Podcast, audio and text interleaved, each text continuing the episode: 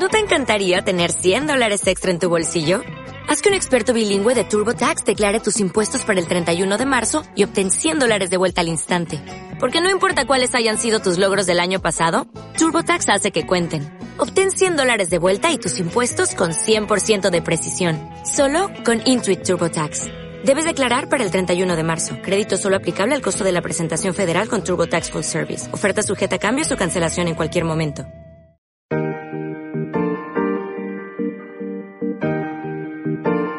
Ya estamos de vuelta en Maternidades Podcast, un espacio para repensar y abordar la maternidad en sus múltiples experiencias. Antes de comenzar, queremos enviar nuestro agradecimiento a quienes escucharon, descargaron y compartieron nuestro primer episodio. A todos y todas, muchísimas gracias. Les recordamos que nos pueden escuchar en iBooks, Google Podcast, Podbean y CubaPod.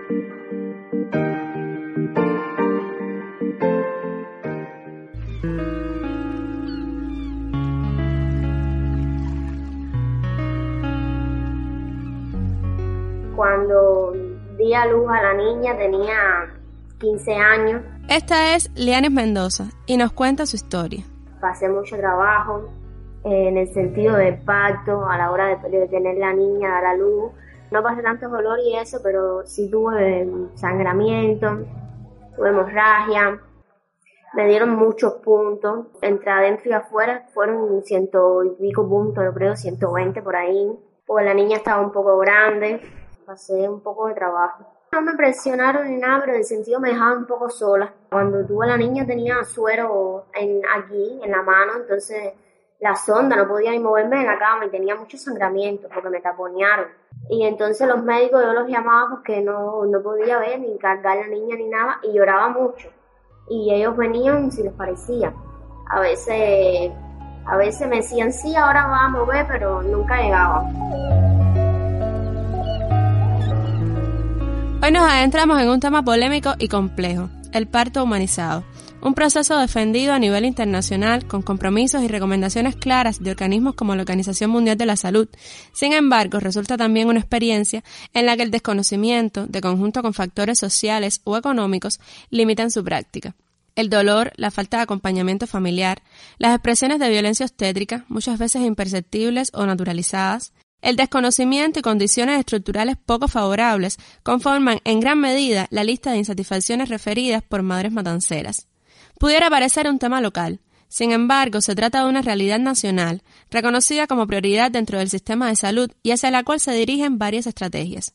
No obstante, las proyecciones en ese sentido no avanzan con la rapidez esperada. Un artículo publicado en la revista cubana de obstetricia y ginecología en 2018 lo reconocía e identificaba algunos problemas actuales que pudieran determinar la calidad de la atención al parto. Entre ellos, la poca capacitación del personal de salud en aspectos bioéticos y de humanización, la desactualización de temas sobre la conducta, el control del trabajo de parto relacionado con el dolor, estrés, tensión de la madre, el desarrollo casi nulo de la psicoprofilaxis, así como problemas estructurales, dificultades organizativas y obstáculos en la calidad de la información en general. Hace 10 años, Zoe Díaz Bernal, antropóloga médica y doctora en ciencias de la salud, defendió junto a su colega Dailis Díaz Jordá uno de los primeros estudios sobre la temática del parto humanizado o los cuidados maternos respetuosos. En esta investigación, desarrollada entre 2007 y 2010, se profundizó en las representaciones y prácticas relacionadas con el parto. El análisis de estas categorías, junto a la descripción de la experiencia de unas 36 mujeres, familiares y obstetras, demostraron un notable distanciamiento del tema desde la cultura y el quehacer profesional por parte del personal médico de los servicios hospitalarios y los especialistas encuestados. Su presentación provocó cierto rechazo y cuestionamientos incluso a su validez científica, sobre todo porque se basaba en una metodología cualitativa de escaso uso en las ciencias de la salud por ese entonces. No obstante, la amplia evidencia presentada marcó un foco de alerta para muchos expertos, que unos años más tarde incluyeron esta experiencia como parte de los primeros pasos hacia la estrategia del parto humanizado en Cuba. Para este episodio, le pedimos a Zoe que compartiera con nosotros algunos detalles del proceso de esa investigación.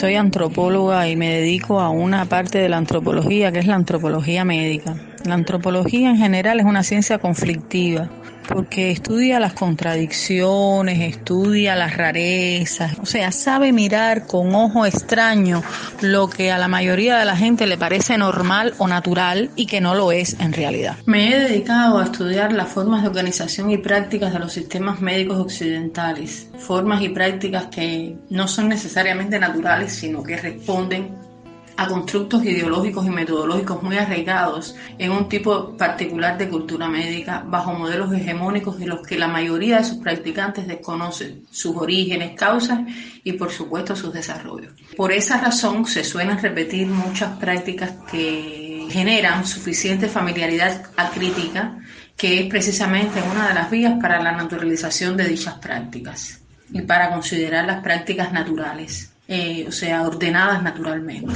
Eh, así llegué yo al estudio del proceso del embarazo, del parto y del puerperio. Y llegué a partir de un interés personal primero, porque ya yo había tenido dos hijas cuando llegué a esa investigación y había transitado por dos procesos de atención al embarazo, al parto y al puerperio y una colega, también antropóloga médica, decidió escoger ese como su tema de investigación para su doctorado. Escogimos tres servicios que no los escogimos nosotros, los escogieron los expertos a los que entrevistamos. Lo primero que hicimos fue hacer una entrevista a expertos tratando de saturar categorías de investigación, categorías analíticas que nos dieran pistas, porque era algo sobre lo que no se había publicado en Cuba. Entrevistamos médicos, enfermeras, o sea, personal de atención. Entrevistamos a mujeres embarazadas, mujeres puérperas. Entrevistamos a sus familiares. Todas esas entrevistas se grabaron. Fue un trabajo muy arduo, muy engorroso. Toda esa información ocupó un volumen, un volumen inmenso que tuvimos que después refinar, que después tuvimos que categorizar. Cuando tú entrevistabas a los directivos de salud, tanto de los servicios que estábamos estudiando como del Ministerio de Salud Pública, todo estaba bien, todo estaba perfecto. Nada era extraño, nada era raro, nada se dejaba de hacer como decían los protocolos, ni como decían las normas de actuación. Aparentemente nuestra investigación no tenía ninguna razón de ser, no tenía justificación. Pero como ya te digo, ya había vivido dos partos. Y eso que mis partos no fueron del todo malos, pero es una cuestión de sistema de salud, es una cuestión de sistema médico, es una cuestión del modelo médico hegemónico que trasciende incluso a las personas que lo, que lo practican. Sin embargo, nuestra defensa antropológica era que basta con que le suceda a una mujer para que esté mal y para que deba ser estudiado y para que deba ser abordado o enfrentado. Los resultados de esta investigación se publicaron por primera vez fuera de Cuba, en una prestigiosa revista brasileña y unos años más tarde, gracias a la gestión del eminente profesor Francisco Rojas Ochoa, fueron incluidos en la revista cubana de salud pública. En 2018, estos resultados también formaron parte del primer taller sobre parto humanizado en Cuba. Sobre el parto humanizado, se plantea que debe ser realizado por personal calificado y conducido por la mujer con autonomía y libertad, así como se pondera el respeto de los derechos humanos y reproductivos a la cultura, rituales y conocimientos ancestrales. Para ello se favorece el vínculo personalizado entre la pareja y los profesionales que lo asisten, respeto a la elección de la mujer sobre quienes la acompañarán, privacidad, confidencialidad, dignidad y el cuidado inmediato del vínculo de la madre con el recién nacido. Las recomendaciones emitidas apuntan, por otro lado, hacia aspectos de infraestructura y la transformación de protocolos médicos que contribuyan a garantizar las condiciones requeridas para favorecer el acompañamiento, el parto sin dolor, la libertad de movimiento y posición durante el trabajo de parto y parto, o la eliminación de procedimientos de rutina como la episiotomía, rasurado, enema o el monitoreo fetal electrónico. Todo ello en teoría, en un escenario ideal, donde las condiciones médicas, económicas y sociales confluyeran. No se puede hablar de un parto deshumanizado en Cuba. Sería ir en contra de las estadísticas que revelan una atención prenatal rigurosa y gratuita por demás. No obstante, las barreras culturales y estructurales todavía son muchas. Negar eso también frena el propósito de ofrecer cuidados maternos respetuosos. El parto se presentó de modo natural lo que, exactamente un mes antes de lo previsto. Fui para maternidad, allí empezaron los dolores más fuertes cada vez, rompí fuente un parto natural lo que un mes antes de lo previsto. Cuando llegué, eh, imagínate, en medio de mi dolor, de, es un dolor muy intenso realmente. Ni buenos días dije realmente en la sala, estaba además agobiada ya por los dolores, muy asustada, pues se presentó un mes antes, no sabía las complicaciones que pudiera traer eso, si ya el bebé estaba listo, en fin, asustada. Y lo primero que me encuentro es un técnico de maternidad que estaba en la sala de preparto ahí, en espera no había nadie, o sea, ninguna otra embarazada. Y lo primero que hizo cuando yo entré fue como corregirme. Buenos días. Usted ha llegado a la sala de preparto. o sea, que fuera una cosa militar o no sé. Me disculpé, le di los buenos días. Y nada, me ubicó en una cama, me puso los aparatos para escuchar el foco fetal, las contracciones y eso. Y yo no era primeriza, o sea, era mi segundo bebé ya. Empecé a sentir contracciones muy fuertes y se lo comuniqué, se lo dije, pero el aparato no está marcando nada, me decía él. Y yo, mire, no, es, no soy primeriza, yo sé lo que es una contracción. Y él venía y me decía insistentemente que no. Ahí estuvo conmigo, porque es anestesiólogo, el papá de mi niño. Estuvo conmigo el parto y cuando llegó ahí, yo le dije, estoy teniendo contracciones y él dice que el aparato no lo marca. Él vino de nuevo con muy mala forma, me trasteó la barriga así. Me preguntó incluso, ¿su bebé está cefálico? Y yo le dije, sí, sí, desde la semana 20 más o menos. Dice, con un gesto muy despectivo. Yo no sé, yo no, no, localizo esa cabeza. Y yo, más asustada todavía, imagínate la situación, un mes antes, un niño prematuro. Estaba asustada. Que él me dijera que no encontraba la cabeza del niño y vaya, fue terrible para mí. Cuando llegó este muchacho, le digo, estoy teniendo contracciones, él salió a buscar a una ginecóloga. Cuando llega la ginecóloga, me toca enseguida me dijo, pero fulano, corrigiendo al mismo técnico, como tú no sientes la cabeza, si está clarito que está cefálico, cefálico, lo que está casi es que no te parte, calcula la dilatación. Y cuando me calculó, me midió, dice, no, si está casi pariendo. Entonces, ¿cómo vas a decir que no hay contracciones? Pero eso no fue todo. Minutos antes había entrado una doctora porque ya había comunicado varias veces lo de las contracciones y él decía que el aparato no lo marcaba, era que el aparato estaba roto. Y llegó una doctora y como si hubiese siete u ocho embarazadas, te recuerdo estaba yo sola, ha dicho, eh, por favor, eh, tienen que tener en cuenta que no pueden desesperarse, sobre todo las prematuras, porque el parto prematuro hay que tratar de alargarlo, extenderlo lo más cerca posible de, de la fecha que toca. Yo era la única que estaba allí. Ya después de eso vino el proceso de los papeles para la operación. Ya tenía el niño en canal de parto. De hecho, la doctora me dijo, no se te ahogó de milagro porque estaba en canal de parto. Entonces, cuando yo me dijeron, bueno, sí, ya prepárala para la cesárea, porque fui cesárea anterior. Entonces me sentaron a esperar por papeles, porque aquella era una operación y tenía que esperar por papeles. Y yo doblada del dolor, horrible. Entonces, para mí fue negro el proceso de parir. Escuchamos el testimonio de Ariana Bringas. Como ella, no todas las mujeres catalogarían sus experiencias de parto como un momento pleno. Y si esto sucede, es en gran medida porque en su embarazo, parto y puerperio no se han respetado esos derechos y condiciones imprescindibles que garantizan necesariamente un parto humanizado. Sobre este tema en nuestro país, sus estrategias e implementación, el doctor Roberto Álvarez Fumero, experto en salud sexual y reproductiva, y quien fuera durante ocho años jefe del Departamento del Programa de Atención Materno-Infantil, nos comenta. Un derecho reproductivo de las parejas, sobre todo esencialmente de la mujer, que tiene el derecho a recibir una atención, como su nombre lo dice, un trato especializado, que se respeten las posiciones en que ella quiera hacer su parto de acuerdo a las costumbres, eh, incluso en poblaciones originarias, el acceso a un parto que sea, diríamos, con una atención personalizada por un personal de enfermería, con un mayor nivel de seguimiento y frecuencia que se pueda utilizar la analgesia para el parto, sea el parto sin dolor, que no se haga episiotomía innecesariamente, que no reciba tratos en voz alta, intimidantes, que a veces algunos profesionales creen que están estimulando a que la mujer tenga más contracción y todo lo contrario. Eso las altera y hace menos humano y menos respetado el parto.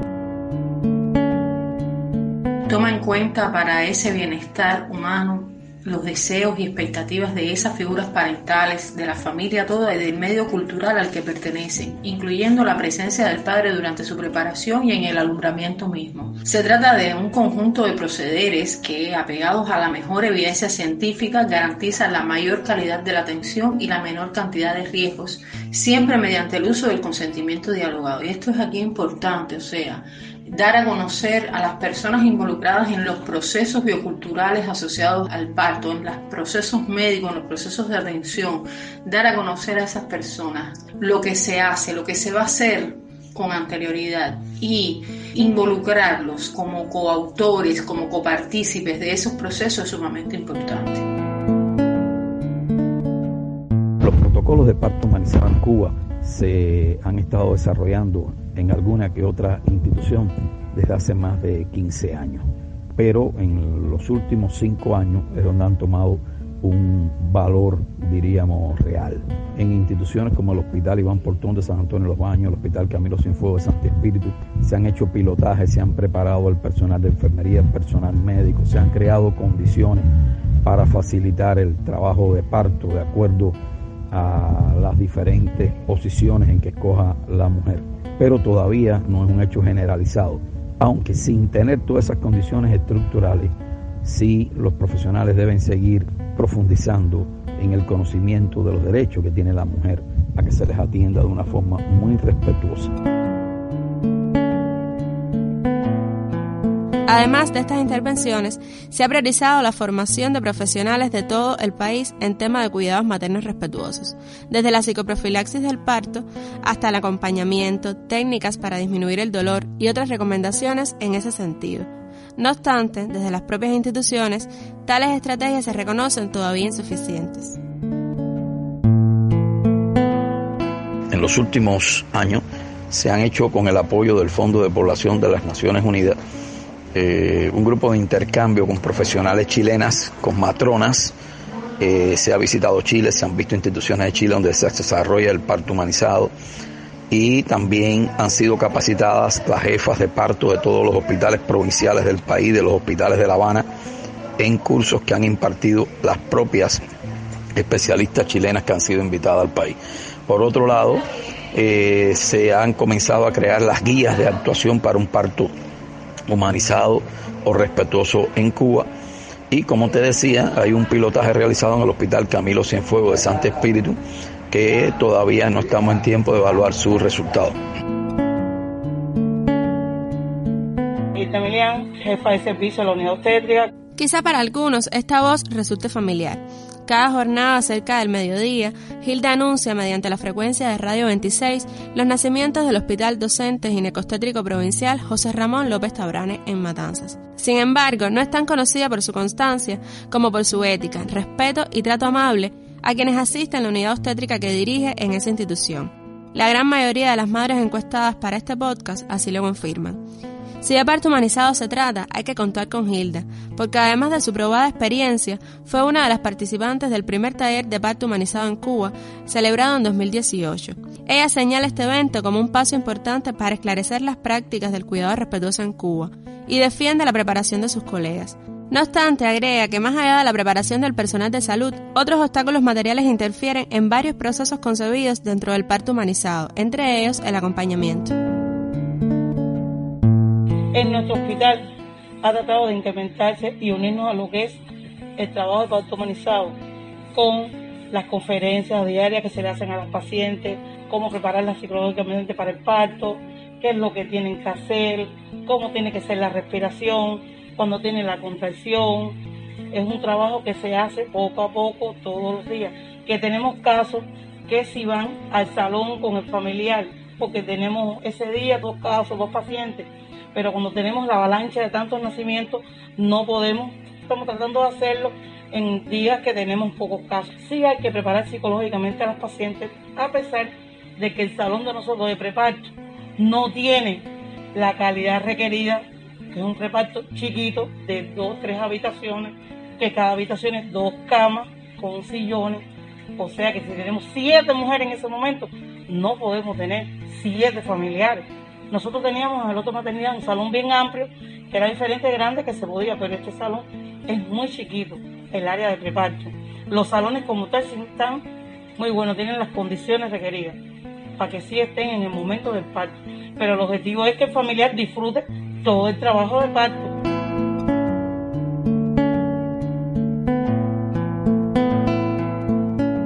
Más allá de esas condiciones estructurales que restringen la posibilidad de que la familia sea parte del proceso, la falta de privacidad de las mujeres, el déficit de analgesia que limita la posibilidad de un parto sin dolor o las tasas de cesárea, preocupan también las expresiones de violencia obstétrica, reconocida en 2019 como una manifestación de violencia de género por la Organización de Naciones Unidas. Se trata de un tema debatido y estudiado, en el cual el consentimiento informado permanece en el centro de esta discusión sobre lo que puede ser considerado un procedimiento necesario o una práctica violenta. Las episiotomías rutinarias y sin consentimiento, la administración de sueros para acelerar el parto, el rompimiento de membranas, el desapego inmediato del recién nacido a la madre después del parto, el uso de forceps y las suturas sin anestesia resultan prácticas evidenciadas en Cuba en ocasiones de forma rutinaria y sin el consentimiento de las pacientes. En la actualidad, la formación del personal médico ha evolucionado con el desarrollo de diferentes estrategias organizadas y promovidas por el Ministerio de Salud Pública. Sin embargo, todavía persiste en algunos casos el trato duro hacia las mujeres para que colaboren o se porten bien. Así lo destaca el ya citado artículo de la revista cubana de obstetricia y ginecología. En el contexto social del país se puede aseverar que el dolor del parto es sinónimo de tolerancia, fuerza, valentía, resignación, igualdad psicológica de cada mujer, mientras que en las prácticas médicas actuales no se concibe su manejo como el concepto de la atención humanizada.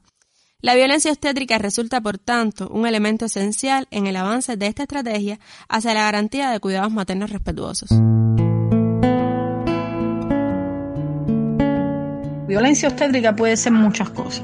Desde la realización de una maniobra que la OMS no recomienda, que de hecho no está recomendada y que la vimos hacer muchas veces durante los partos que observamos. La episiotomía, por ejemplo. En todos los hospitales obstétricos existe un comité para la aprobación de la cesárea electiva. O sea, ya la cesárea no es un procedimiento arbitrario que se hace simplemente por decisión de un profesional de la salud. De hecho, sin estudiar el tema, aunque siempre en mi vicio antropológico de escuchar lo que la gente dice y de estar atento a lo que la gente dice y observar las cosas, he escuchado quejas de personas, de familiares y de, de puérperas porque le han retrasado la cesárea. Incluso han culpado al sistema de salud de problemas que han tenido durante el parto y su descendencia después por haber retrasado la cesárea. Que no necesariamente esas son las causas de esos problemas, pero en la cultura médica de la población cubana está la cesárea como uno de los procederes más favorecedores de la salud materno-infantil, cuando en realidad no es así. Cuando tú interpelas a la población cubana acerca de la cesárea como conducta o proceder vinculado a la violencia obstétrica no lo ven como tal. O sea, la cesárea es bien vista por la población cubana. La crítica a la cesárea como proceder para favorecer el alumbramiento en Cuba proviene justamente de los profesionales de la salud, no de la población. Esa crítica a la cesárea por parte de los profesionales cubanos proviene de la mejor evidencia científica acumulada en el mundo al respecto.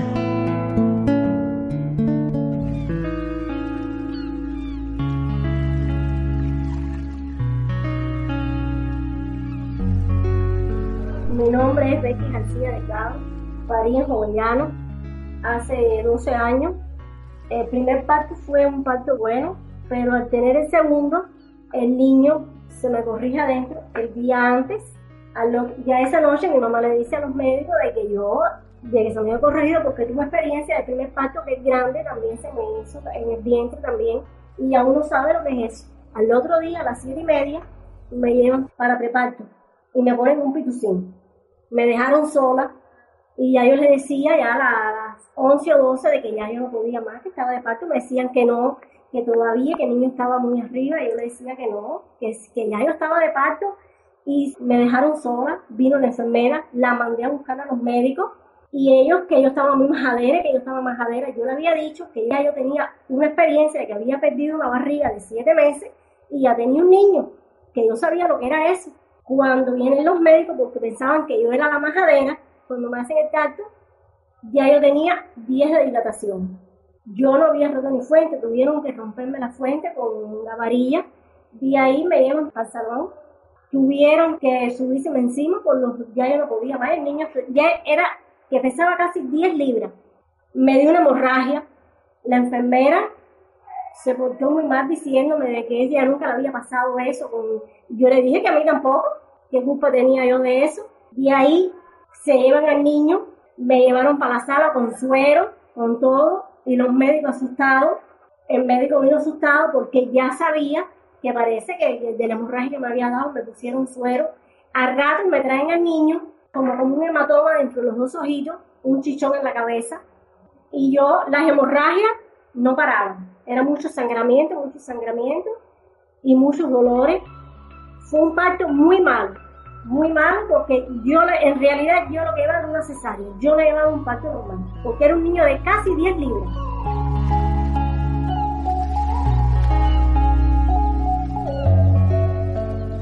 Historias similares acompañan, por desgracia, muchos procesos de parto, aun cuando estos hechos se distancian de los propósitos de los sistemas de salud de alcanzar cuidados maternos respetuosos. Las realidades que hoy impiden hablar de una experiencia de parto amigable generalizada son muchas y pasan tanto por la infraestructura de los servicios hospitalarios como por la capacitación y formación de los profesionales encargados de asistirlo, pues no se trata solo de tener un parto seguro, sino de que este proceso sea también una experiencia positiva para las mujeres y sus familias. Son muchos los retos y es que tratar de que todos los profesionales conozcan exactamente qué significa un parto respetuoso y humanizado y también que todas las mujeres lo exijan y el Ministerio de Salud Pública lo tiene como una de las prioridades en materia de atención a la salud sexual reproductiva. Es un acto, por supuesto, cargado de calidez, donde se privilegia el trámite de los sentimientos y las sensaciones de las personas involucradas y, por supuesto, se privilegia el vínculo necesario con la descendencia entre sus progenitores y entre la familia. Es un acto de amor, es un acto de bienestar, rigurosamente guiado por normas y protocolos de atención apegados a las mejores evidencias, pero siempre acotado a las realidades socioculturales de contexto.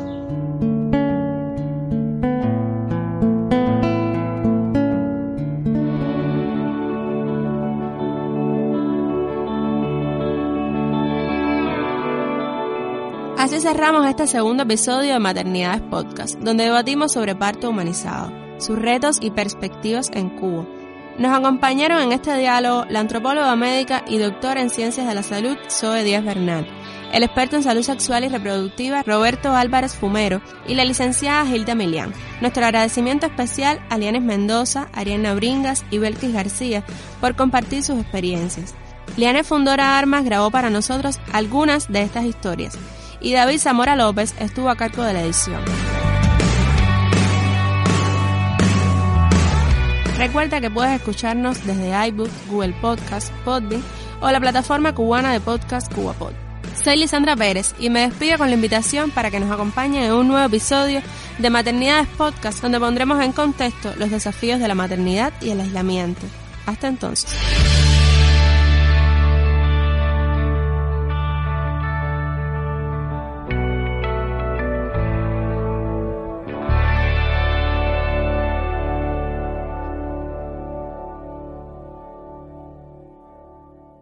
You've worked hard for what you have your money, your assets, your 401k, and home. Isn't it all worth protecting? Nearly one in four consumers have been a victim of identity theft. Lifelock Ultimate Plus helps protect your finances with up to $3 million in reimbursement. LifeLock alerts you to identity threats you might miss. And if your identity is stolen, your dedicated US-based restoration specialist will work to fix it. Let LifeLock help protect what you've worked so hard for. Save 25% off your first year on LifeLock Ultimate Plus at LifeLock.com slash aware. Terms apply.